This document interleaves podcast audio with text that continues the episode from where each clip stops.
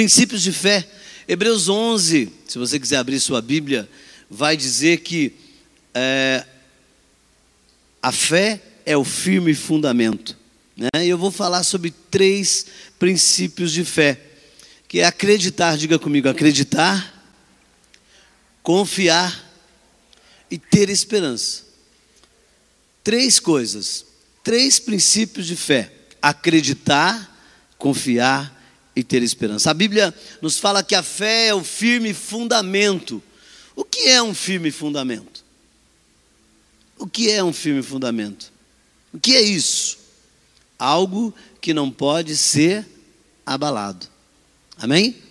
Algo que o tempo, o vento, as águas, pode chover, pode acontecer o que acontecer naquele lugar, aquele lugar não se abala, ele está firme, ele não cai.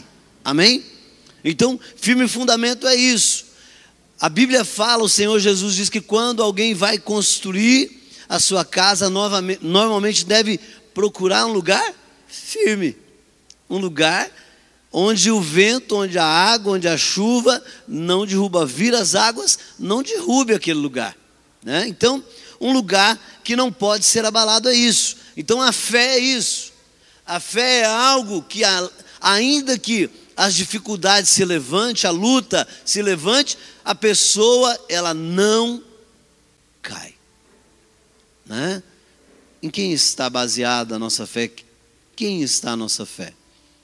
Eu creio que se você está aqui nessa manhã, é porque a tua fé está em Jesus, amém? Amém? A tua fé está em Jesus. Ainda que a dificuldade que está aí fora se mostre grande, a luta seja grande, mas a sua fé, a sua confiança, né? Ela está no Senhor. Não vou falar de vou falar de confiança, mas não vou ficar preso somente à fé, mas a essas a esses atributos, a esses princípios. Diga comigo, princípio é algo que a gente precisa ter em nossa vida. São princípios, né? Nós vivemos sob princípios. Nós somos é, criados, fomos criados com alguns princípios, né? O que, que a mãe dizia? Olha, quando você for lá na casa, não mexa, não pegue nada de ninguém, né? Se você pegar, ai de você pegar, né? São princípios que foram firmados na nossa, na nossa cabeça, no nosso, no, no nosso caráter, né? E nós precisamos, como cristãos, como alguém que tem Cristo como Senhor, está baseado nessa fé, essa fé que é base para a nossa vida, né? acreditar, confiar e ter esperança. Acreditar, só acredita quem tem fé. Diga comigo, só acredita quem tem fé. Então, ninguém pode acreditar se não tem fé, né? Só acredita quem tem fé. Seja ela fé natural, né? Eu acredito que daqui a pouco eu vou pegar o meu carro e vou para casa. Isso é o quê? Fé natural. Não preciso ter uma fé sobrenatural para acreditar nisso. Que daqui a pouco é, eu vou fazer o almoço, a minha esposa vai fazer o almoço, nós vamos alimentar. Isso é fé natural. Então, acreditar é alguém que tem fé, seja lá natural, porque tem gente assim, não, eu não tenho fé nenhuma, não acredito em nada. Eu creio que, pelo menos em que ela ao se alimentar, aquele alimento vai fazer bem para ela, ela acredita. Então ela tem fé, ela tem fé natural. Então aquele que acredita, que crê, é, ou aquele que acredita, a pessoa que acredita naquilo como algo que é verdadeiro. Tem pessoas que acreditam em qualquer coisa. Nesse tempo de fake news, né? As pessoas abrem uma mensagem, logo acredita que já aconteceu comigo, né? E a gente manda, e daqui a pouco alguém manda para você: olha, isso é fake news, é mentira. Estão tentando enganar as pessoas com essa mensagem, né? Em qualquer, acredita em qualquer coisa. Nesse tempo, então, de fake, news, muita gente acaba fazendo isso, disseminando inverdades, né? Algo que não é verdadeiro. Então, acreditar, né? Acreditar deve ser um dos princípios da nossa vida cristã. Acreditar, irmão, acredita, sabe? Acredita que ainda que a luta seja grande, acredita que ainda que a dificuldade se levante, que ainda que os problemas chega, chegaram já na sua casa, não é que vão chegar, mas que já chegaram, porque muitos chegaram, não é, Maclã? Muitos estão desempregados, muitos estão vivendo dificuldades, ainda que essas coisas lhe aconteçam.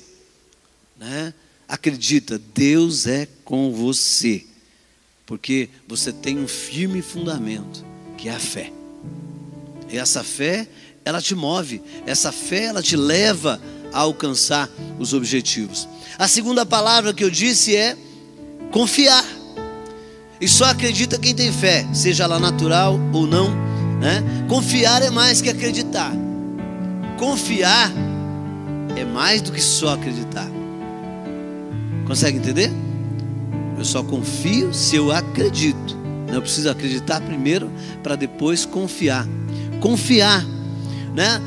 O salmista diz: os que confiam no Senhor são como os montes de Sião que não se abalam. Olha só, mas permanece para sempre. Então, os que confiam são essas pessoas que as dificuldades vieram sobre elas, vieram contra elas, se levantaram na vida delas, mas elas estão firmadas na fé, elas acreditam e elas confiam. Então, os que confiam no Senhor são como os montes de Sião que não se abalam, mas permanecem para sempre. Confiar em algo, ou pessoa, ou a própria vida. A quem você está confiando a sua vida? Confiar é isso. Quando você entra no carro com alguém, quando a Elisandra entra no carro com, com o marido dela, com o Maclã dirigindo, ela está confiando a vida dela a ele. Consegue entender? Da mesma forma, quando o Maclã entra no carro e a Elisandra está dirigindo, ele também está confiando a vida dele. Vocês conseguem entender? Isso é confiar a vida a alguém numa situação. Por quê? um erro daquela pessoa, um erro é, pode ser fatal, uma, é, é, é, uma mudança no trânsito, no tráfego, né, fazer uma conversão de uma forma brusca e tal, pode colocar a vida um do outro. Então, quando você entra, você já está confiando. Então, confiar é isso. Confiar algo, né? Tem gente que confia seu dinheiro para alguém cuidar. Tem gente que confia o seu dinheiro para um banco. Eu quero dizer para você, confie as suas finanças a Deus, porque Ele não vai te desamparar. Ali em Deus o mal não chegará, né? O mal não destruirá aquilo que você tem. Então a quem você está confiando a sua vida? Ah, eu confio na força do meu braço. É muito pouca a nossa força, na é verdade.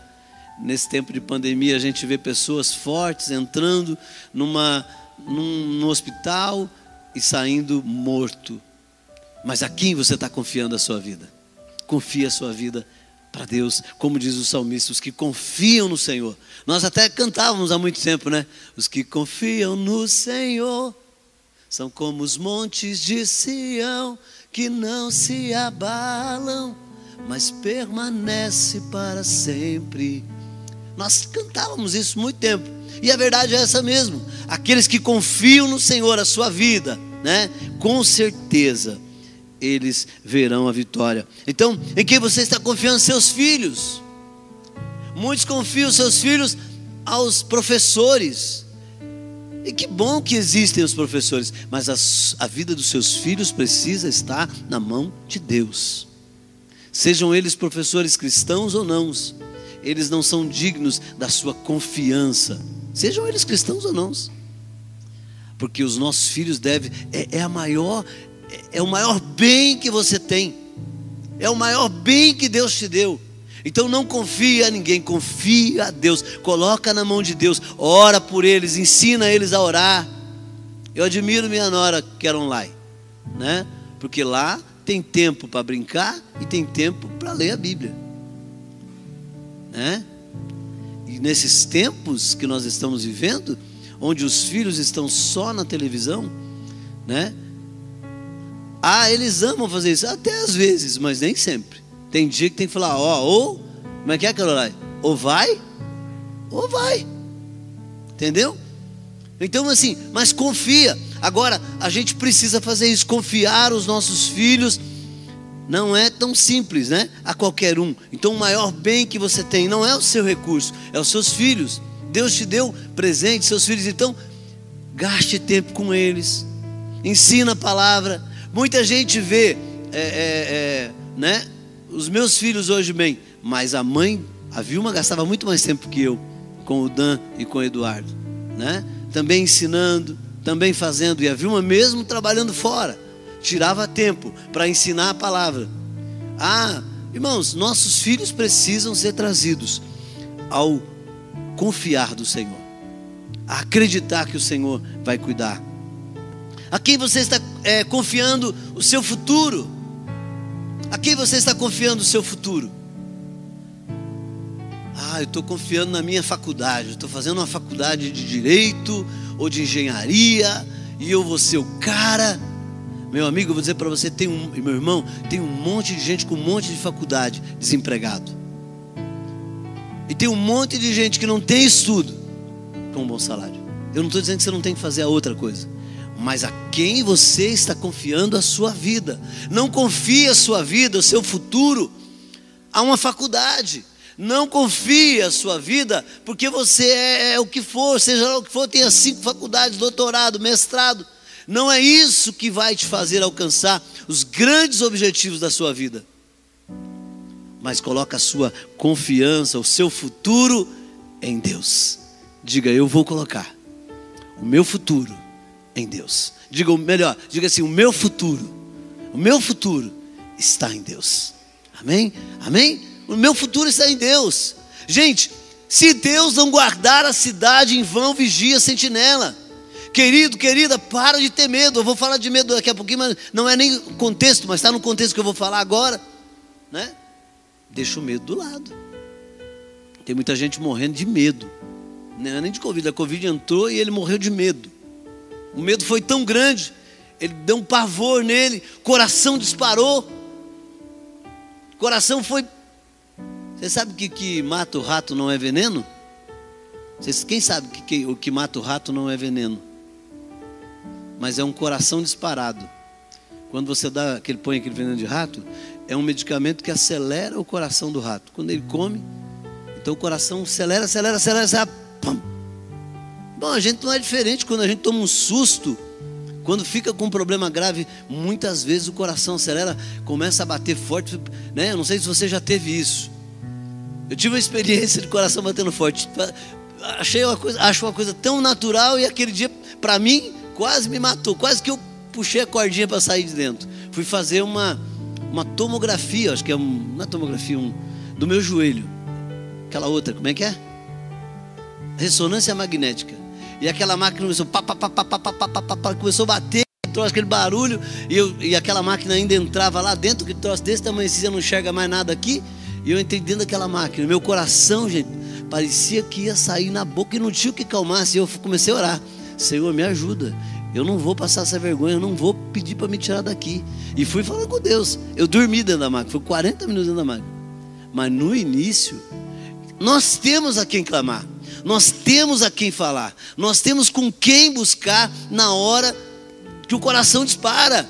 Nós não estamos sozinhos, você não está sozinho, você que está em casa, você não está sozinho. Se Deus não guardar a sua casa, a sua família, em vão vigia a sentinela. Então, querido, querida, não se desespere. Confia. Confia. Confia. A quem você está confiando seus sonhos? Ah, eu tenho um sonho de ter isso, de ter aquilo de casar, né? Os meninos as meninas aí de casar. Não é, Vitor? O Vitor saiu, né? Ah, não, tá ali. De casar. Eu peguei no pé do Vitor agora, né, Vitor?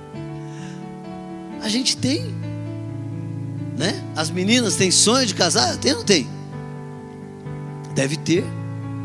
Porque Deus nos constituiu para isso. Deus nos fez com esse propósito de formarmos família e de que as nossas famílias sirvam a Deus, louvem a Deus. Então, a quem você está confiando os seus, os seus sonhos? Ah, os meus sonhos, eu tenho alguns, irmãos. Eu estou chegando aos 58, daqui quatro, daqui quatro meses, nada, daqui três meses. E tem alguns sonhos. Tem algumas coisas que eu estou colocando diante de Deus. E se Ele me der vida até os 70, eu acho que eu vou chegar lá.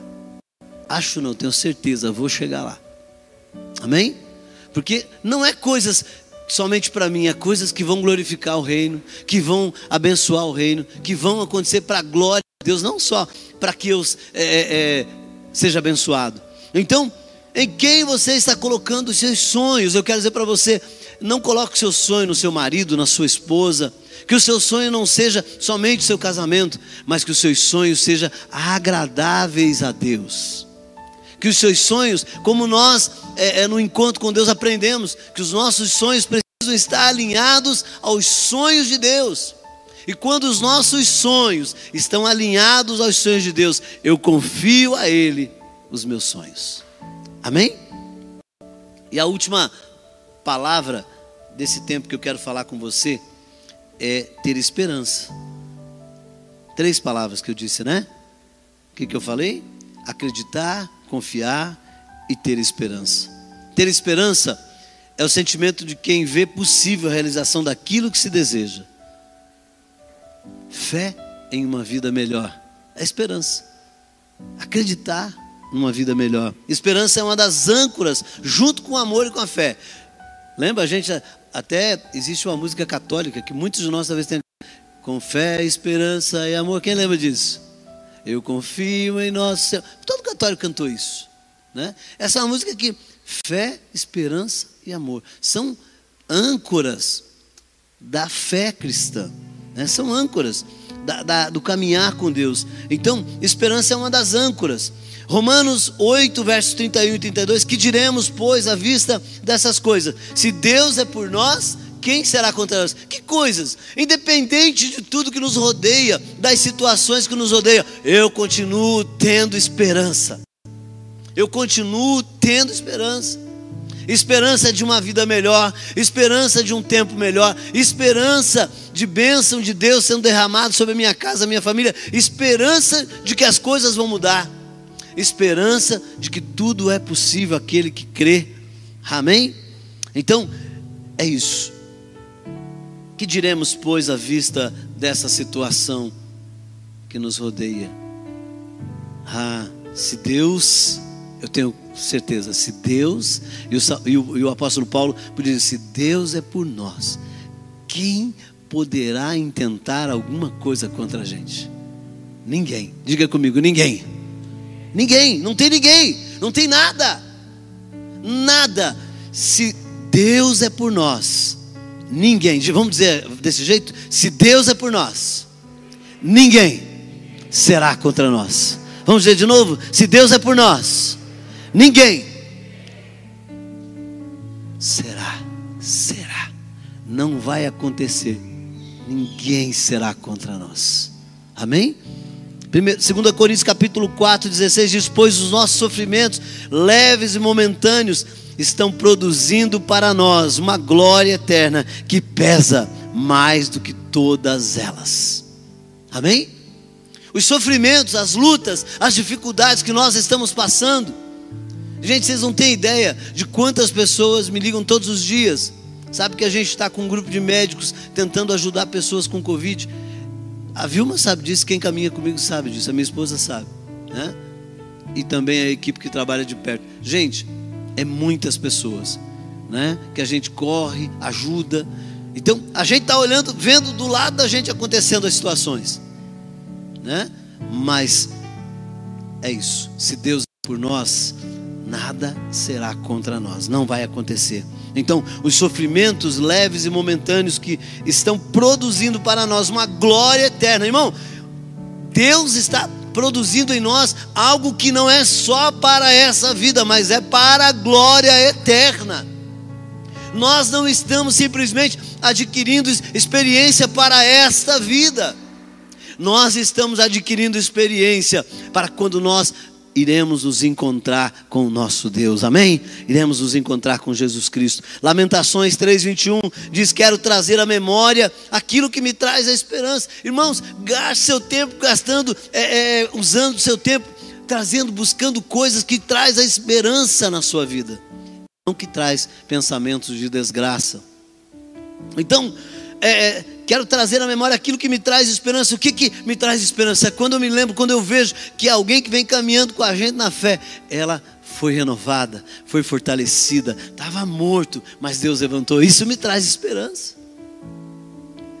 Quando a gente vê que, ainda que aconteceu pior, a morte chegou para ela, mas a morte Luiz, é só o início de um grande caminhar com Deus. É só o início da eternidade. É claro, que quer morrer, né? Como diz o pastor Celso, morrer faz muito mal para a saúde, né? Mas, irmão, se a morte chegar, vai chegar um dia.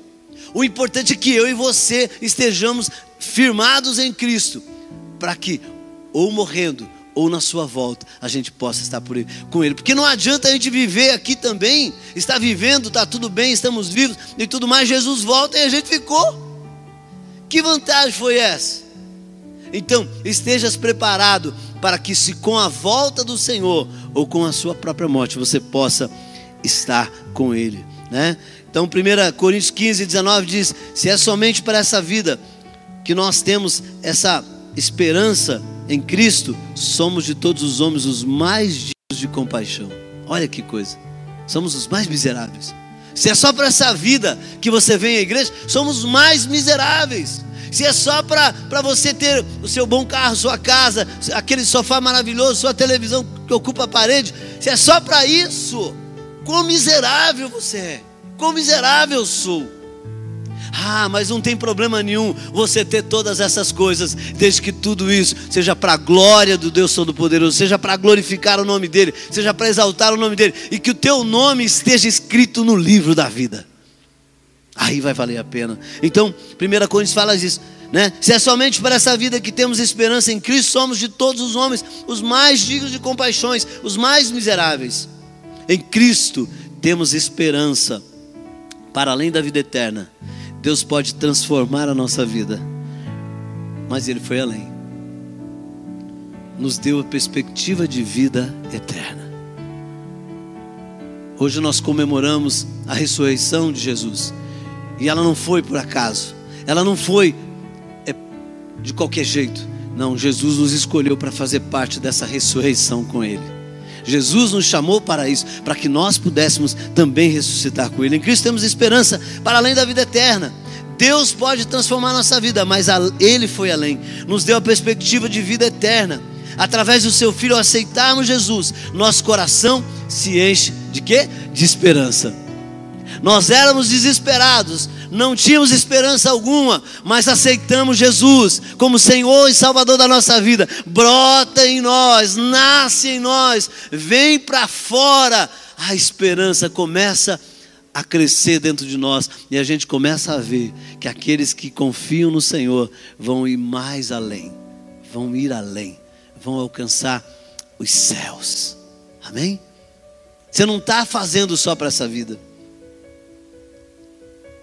Nosso coração se enche de esperança. Do que está cheio o seu coração? De medo? Ah, estou com medo. Não vou nem sair de casa.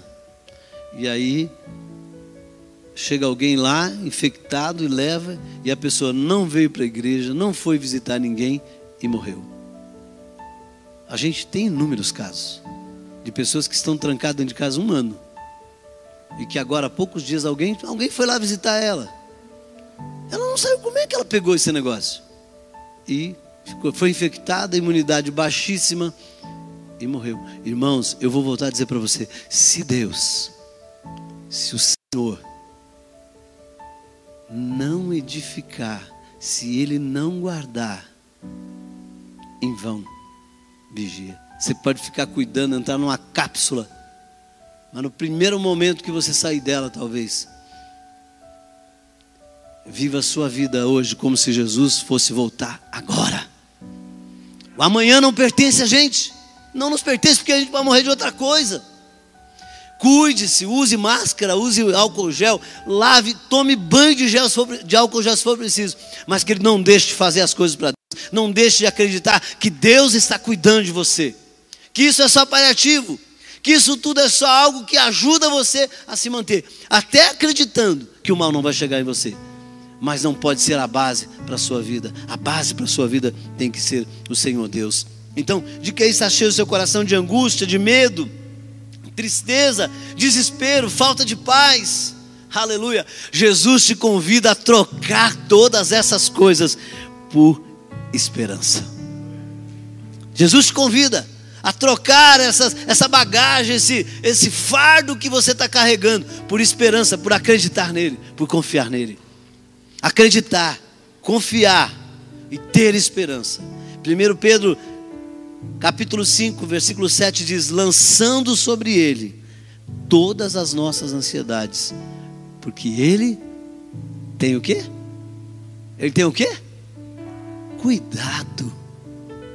Quem é que tem cuidado? Senhor Jesus. Ele tem cuidado, Ele cuida de você, Ele cuida de mim. Diga para a pessoa que está do seu lado, lançando, diga, lançando. Sobre Ele. Todas as nossas ansiedades, porque Ele tem cuidado de nós. Agora vamos falar para a pessoa: lança sobre Ele todas as vossas ansiedades, porque Ele tem cuidado de você. Ele cuida de você. Ele cuida. Deus cuida. E Ele cuida de fato. Eu já contei aqui, aqui bem em frente onde nós estamos.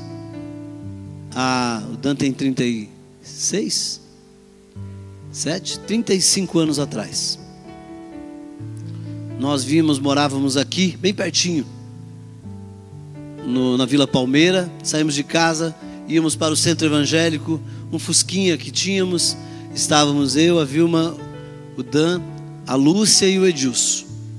E o policial me parou, porque o fusquinha estava sem luz traseira. E nós paramos o carro. O policial mandou parar, a gente parou. Eu fui lá de terno, gravata, indo para o culto. Era praticamente 8 horas da noite, ali bem pertinho das 8, 7 horas da noite, porque o culto acho que era às 7, ali no centro evangélico. Um antigo centro evangélico, que é onde hoje é os Correios ali no Novo Mundo. E descemos do carro. Eu não vi caminhão, não vi nada, eu não lembro de ter visto nada. E quando eu fui à porta do carro, que eu levei a mão, um caminhão me pegou à altura das minhas costas e para que você entenda, não sobrou nada da minha roupa, nada, nada, nenhuma peça, nem o sapato, nem a meia. Sobrou inteiro. Eu fui lançado, o policial diz: Olha, eu nunca vi isso. Porque quando um caminhão pega, a pessoa é puxada para debaixo. Você foi lançado, parece que tinha um, alguém voando com você. Irmãos, eu não tenho uma quebradura, nenhuma, não tive nenhuma quebradura. Eu fui lançado por aquele caminhão mais de 50 metros para frente. Eu não tive uma quebradura. Por isso que eu quero dizer para você: Deus cuida. Ele cuida. Eu fui, era dia do primeiro jogo da seleção brasileira, é, na Copa de 86. Dia 1 ou dia 6 de janeiro, de, de, de junho daquele ano, não me lembro certinho o dia, mas era, era dia 1 ou era dia 6, a primeira Copa, primeiro jogo do Brasil, na Copa de 86. E policial foi, buscou o motorista que tinha feito a bobagem, colocou dentro do, dentro, dentro do carro e voltou me buscar. O Edilson puxou o carro e colocou assim, ali onde era a Scania, aqui na frente, onde hoje é a, a universidade.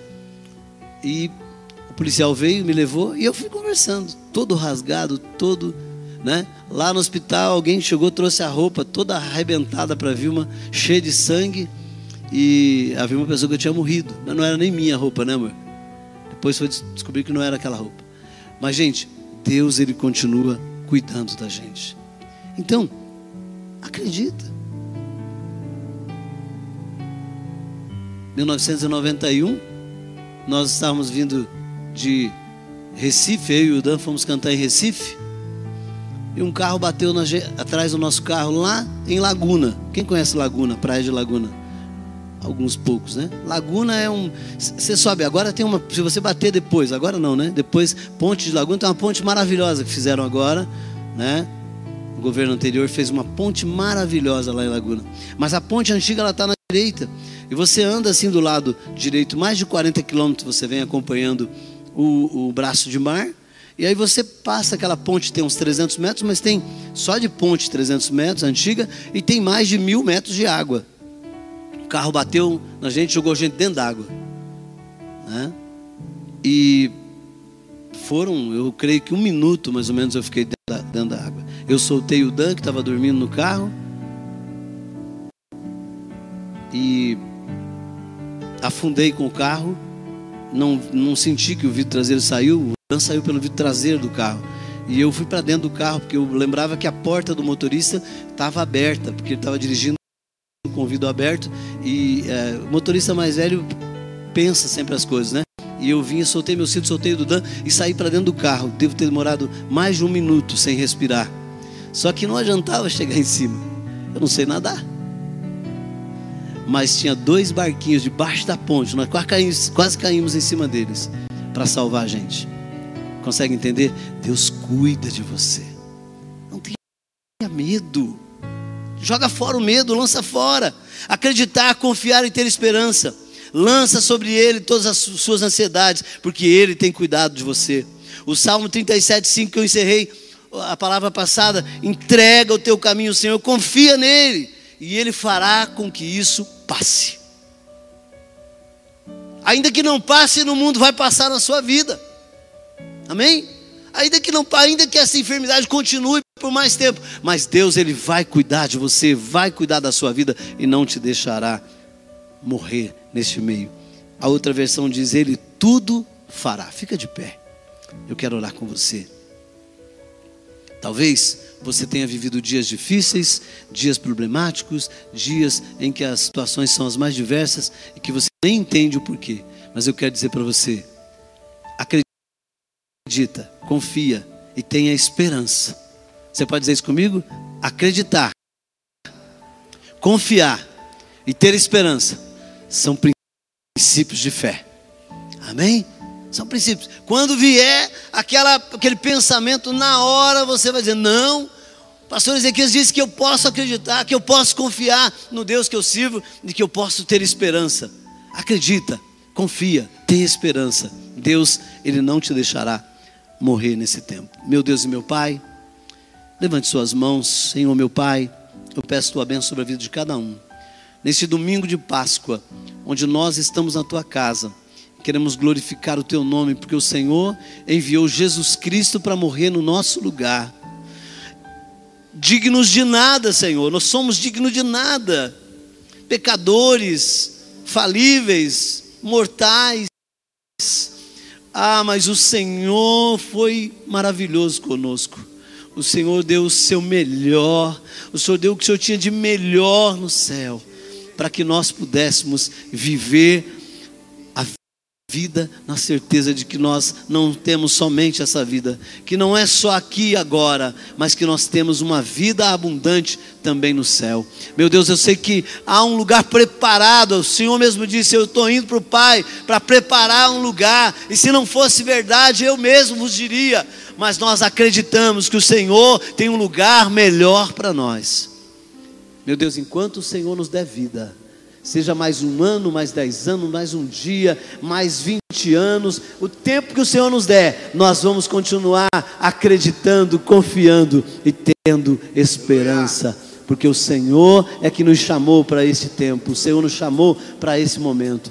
Deus abençoe o teu povo, abençoe aquele que está em casa, meu Pai, desanimado, cansado, aquele que já não tem mais esperança, aquele que já perdeu toda a confiança, aquele que já não acredita mais. Meu Deus, em nome de Jesus, eu peço que o Senhor venha abençoar o seu povo. Meu Pai, estende a sua mão poderosa neste momento sobre aquele que está doente, sobre aquele que está enfermo, meu Pai, e que a tua bênção, que enriquece, não traz dores, venha sobre o teu povo. Ó Deus, em nome de Jesus, você que crê, declara, diga amém e diga graças a Deus.